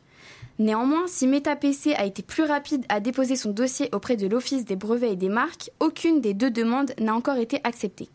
Une absence qui signifie que le nom de la, marque n'appartient pas encore à la start-up. Malgré tout, si cette hypothèse venait à se réaliser, cette dernière proposerait de céder son nom pour la somme de 20 millions de dollars. Merci Flavie pour cette chronique passionnante et réussie. On continue avec de l'actualité politique, puisqu'on enchaîne avec Political Power, la nouvelle chronique d'actu internationale de Gaspard, qui revient tout d'abord sur le G20 qui s'est tenu il y a quelques jours à Rome. Tout cela, c'est après un jingle. Bonjour à tous, aujourd'hui je vais vous parler de la hausse Mauvais jingle. Vous êtes un utilisez toujours les mêmes mots. Parce que c'est notre projet I have a dream. Vous n'avez pas, M. Mitterrand, le monopole du cœur. We will make America great again. Ils sont dans les campagnes, dans les villes. Je vous demande de vous arrêter. Eh bien, Gaspard, c'est à toi. Allons-y, allons-y. Il y avait une relance, mais elle a disparu. Alors, le 30, 30 et un- 31 octobre à, Rome s'est tenue la 16e édition du G20. Alors, pour rappel, le G20 est l'acronyme de groupe des 20. Un groupe, donc, qui a euh, comme participants les 19 plus grandes économies mondiales ainsi que l'Union européenne. On y retrouve bien sûr la France, les États-Unis ou encore la Chine, mais aussi l'Indonésie ou encore la Corée du Sud. Le G20 a pour but de répondre aux problématiques économiques et sociales, et cette année, il était axé principalement vers le réchauffement climatique, la reprise économique post-Covid, la taxation internationale, ainsi que l'accès équitable aux vaccins dans le monde. D'un point de vue français, c'était la, comme l'a dit Flavie tout à l'heure, c'était la première rencontre entre les différents acteurs depuis la crise des sous-marins. Joe Biden et Emmanuel Macron sont redevenus copains-copains après des excuses américaines. Cependant, toujours, cependant, la France reste toujours fâchée avec le premier ministre australien Scott Morrison. Emmanuel Macron n'a toujours pas digéré ce coup dans le dos, affirmant que Scott Morrison lui a menti. Le contrat est passé, mais la rivalité franco-australienne est toujours là. Le G20 était très attendu sur l'écologie, mais a laissé comme l'a encore dit Flavie tout à l'heure, euh, de nombreuses associations de défense de l'environnement sur leur fin. Beaucoup de promesses et d'obje- et d'objectifs, mais peu d'actions. Soit six ans après les accords de Paris, la situation a peu, voire pas du tout évolué. Depuis, cependant, le G20 s'est mis comme objectif une neutralité carbone d'ici 2060, soit le milieu du siècle, comme il le surnomme. Et maintenant, on retourne en France où les présidentielles ont commencé, on en parle dans quelques instants, et où la gauche semble en retard, ou en tout cas n'arrive pas se rassembler. C'est ça, je vous emmène dans un petit voyage à gauche. À l'approche de cette présidentielle, cette même gauche semble plus divisée que jamais entre le PS, les Verts et la France Insoumise. Bon, ça, c'est que pour les partis classiques. En août dernier, le PS, pressé de rattraper l'échec de 2017, s'était lancé euh, dans la campagne en annonçant une primaire socialiste. Il y a un mois, le 14 octobre, Anne Hidalgo, qu'on ne présente plus, remportait cette primaire avec un peu moins de 73% de voix contre Stéphane Le Foll, ancien ministre et actuel maire du Mans. Du côté vert, là encore, une primaire a permis de choisir entre Yannick Jadot, tête d'Europe Écologie Les Verts, et Sandrine Rousseau, économiste et militante active chez Europe Écologie Les Verts. Quant à la France insoumise, Jean-Luc Mélenchon s'est encore une fois imposé chef de son bateau en annonçant le premier sa candidature pour les présidentielles, mais en refusant catégoriquement une alliance, une alliance pardon, entre la France insoumise, le PS et Europe Écologie Les Verts, coupant court à une gauche au second tour. Ces derniers temps, la gauche a perdu des électeurs en masse au profit de nouveaux partis. Toutefois, une alliance n'aurait pas trop de sens au vu de leurs divergences politiques, bien qu'ils soient de la même famille politique. Alors qu'Anne Hidalgo était ce week-end en Corrèze pour obtenir le soutien de l'ancien président François Hollande, un ancien dissident du PS, Arnaud Montebourg, lui, aussi candidat pour son parti la Remontada, a tenu des propos de droite, voire d'extrême droite ces derniers jours, provoquant une tollée à gauche. Faute d'une majorité électorale suffisante, la gauche essaye tant bien que mal d'aller chercher des électeurs aux antipodes de leurs idées. Merci Gaspard pour cette excellente intervention. Euh, je te remercie. On était très heureux, euh, bah, je, redis qu'on était très heureux de recevoir Jean-Louis Adenor et Timothée de Roglaude. Euh, voilà, expression lycéenne, la première partie de l'actu, euh, c'est fini. Merci à toute l'équipe. On se retrouve dans un instant pour notre nouveau rendez-vous de deuxième heure d'émission, le grand entretien présidentiel avec Vendry de Guerpel, responsable de Génération Zemmour des Yvelines. Mais tout d'abord, avant de se retrouver ensemble à 20h10, je laisse la parole à Alexis pour le journal des sports. Il est 20h04 sur Webset Radio et votre point d'actualité sportive vous est présenté par Alexis. Donc on commence, une fois n'est pas coutume, avec le foot et pour une fois avec la Ligue 1. Ligue 1 souvent décriée pour sa faiblesse, son manque de jeu par rapport aux autres championnats. Et bien pour une fois, depuis le début de l'année, on assiste à de très beaux matchs, souvent entraînants et rarement ennuyants. On a vu Rennes ridiculiser Lyon 4-1 au terme d'un match abouti, Lens s'illustrer une fois de plus, et même Saint-Etienne, dernier jusque-là, faire une petite remontada, allant, allant s'imposer 3-2 alors qu'ils étaient menés 2-0 jusqu'à la 75e. Et c'est le cas depuis le début de la saison, Rennes, Lens, Marseille, Lyon et Nice s'illustrent, plus parfois que le PSG qui gagne tout mais en jouant mal. Et ce nouveau niveau de la Ligue 1 se confirme en Europe. En effet, en Ligue Europa, Lyon et Monaco sont premiers de leur groupe et Marseille, dans le groupe de la mort, est troisième et espère arracher la qualification. En Ligue Europa Conférence, Rennes est également premier de son groupe devant Tottenham, bien des années passées où le PSG rapportait 80% des points.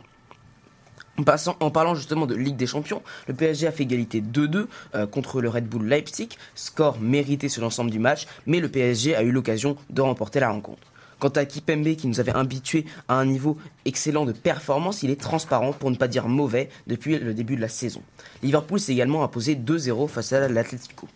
Puis également dans l'actualité, Javi Hernandez, grand joueur des années 2000 à 2010 du Barça, euh, forme une équipe de légende avec Iniesta au milieu, Messi en attaque, et le nouvel entraîneur du Barça. Donc après une période troublée, le club est en déficit, a perdu Messi, et les résultats ne sont clairement pas au rendez-vous et, Xavi, donc Xavi, a l'air d'être clairement l'homme de la situation. En effet, il arrive avec une dizaine de règles strictes, ponctualité exigée, sinon il y aura des amendes, méritocratie pour jouer, surveillance des activités extrasportives, interdiction de rentrer tard 48 heures avant le match et donner une bonne image du club. Le Barça souhaite donc montrer qu'il est toujours un grand club malgré ses déboires de ces dernières années, notamment à cause de Bartomeu, l'ancien président qui a clairement fait n'importe quoi. Recrue extrêmement cher au niveau douteux, salaires qui vont avec et donc ruine du club. Un grand club qui accorde des réels pouvoirs à un entraîneur et joueur historique pour redresser la situation. C'est donc l'antithèse totale du PSG qui accorde plus de pouvoir aux joueurs qu'à l'entraîneur et où le club n'est pas du tout respecté. Voilà donc l'exemple pour le PSG et je suis certain euh, que le Barça va rapidement remonter sur la scène européenne grâce à cet entraîneur. Dans un instant, on se retrouve pour le grand entretien présidentiel où nous recevrons Vendry de Guerpel, responsable de Génération Zemmour des Yvelines. Tout cela, c'est après nous deux contre le reste du monde de Ben Mazuet. 19h, 20h, expression lycéenne. Euh, du coup, Jean-Louis sur Webset Radio.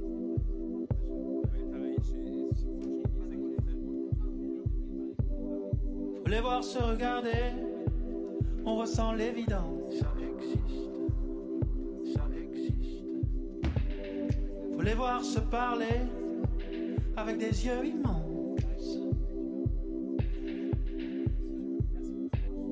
Faut les voir en soirée, il faut voir leur aisance. Ces couples qui résistent, les amours déclarés, qui sentent la réjouissance. Et les projets qui grandissent. On sera peut-être pas de cela, mais si tu veux qu'on insiste, alors c'est que toi aussi tu penses que ça existe. Que ce qu'on est, que ce qu'on s'aime, que ce qu'on sait, que ce qu'on sera. On s'entête et moi je veux. Nous deux contre le reste du monde. Nous deux contre. Nous deux contre. Nous deux contre. Nous deux contre le reste du monde. Nous deux contre. Nous deux contre. Nous deux contre. Nous deux contre le reste du monde. Reste du monde. Quand ils me parlent à deux, quand ils s'adressent à moi, je sens qu'ils se parlent entre eux. Même s'ils se parlent pas, c'est solide et discret. Et ça n'est pas mentir de dire que ça peut arriver de s'appartenir sans être dépendant, sans trop se retenir, que ça peut finalement arriver de s'appartenir sans être dépendant, sans trop se retenir, que ça peut finalement arriver de s'appartenir. On sera peut-être pas de cela, mais si tu veux qu'on insiste, alors c'est que toi aussi tu penses que ça existe. On prendra que ce qu'on est, que ce qu'on s'aime, que ce qu'on sait, que ce qu'on sera. On s'entête et moi je veux. Nous deux contre le reste du monde. Nous deux contre. Nous deux contre. Nous deux contre. Nous deux contre le reste du monde. Nous deux contre. Nous deux contre. Nous deux contre. Contre le reste du monde. Nous deux contre. Nous deux contre. Nous deux contre. Nous deux contre le reste du monde.